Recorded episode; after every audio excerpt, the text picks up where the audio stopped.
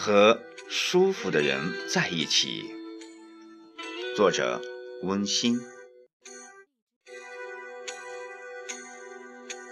远隔千山万水，却近在咫尺天涯。屏幕上的这句“我能为你做些什么呢？”让我鼻子突然酸了一下，眼睛潮湿了。一位互不相识的网络朋友，我只是出于欣赏他的才华，聆听并转发了他的文章，却收到了这么温暖的一句回应。虽相隔千里，却感受到了他浓浓的真诚；虽未谋面，却是这么亲切。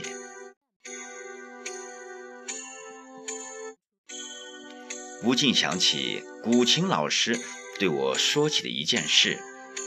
某次学习，师徒对坐抚琴，老师摸着心爱的琴，满怀激动地说：“这是一位网友亲自为我琢的琴，邮寄过来送予我的。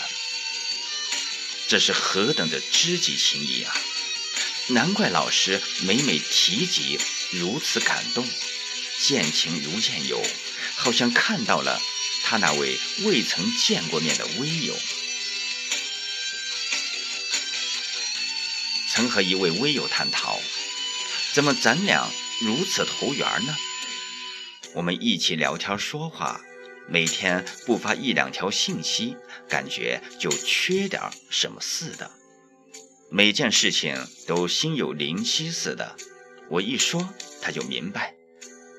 对群里每个人的感觉，对事情的看法，对彼此的关心，无时无刻不温暖着网络另一边的对方。他含蓄温柔、热情，却不做作；他才华横溢，却不张扬。初始就很温暖，一直吸引着我。慢慢相交才知。他是那么优秀的一个人，却从来不锋芒毕露、咄咄逼人。他的优秀是让你敬仰的，他的才华是真正的内秀。他不争，他不怨，他不恼，他不装，跟他在一起就是那么舒服。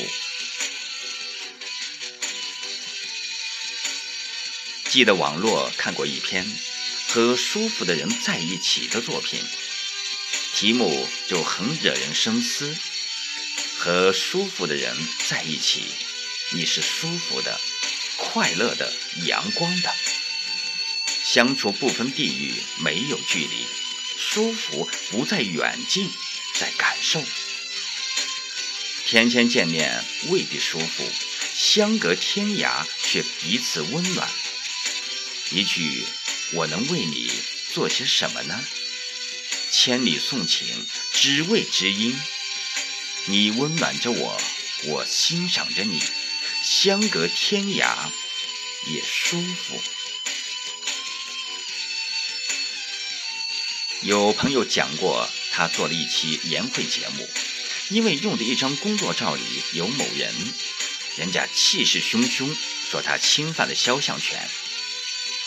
我突然笑了。我做了一期，是因为摄影师发来照片，我直接用了，没注意到集体照有人被挡，被别人逼问：集体照没我，你还往别处发？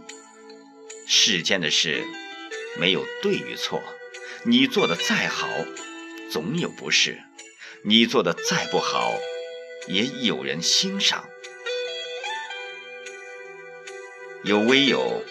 在我为他读诗后，邮寄来自己的书法作品，有朋友发来了红包。我能为你做些什么呢？遇到这样的微友，请珍惜。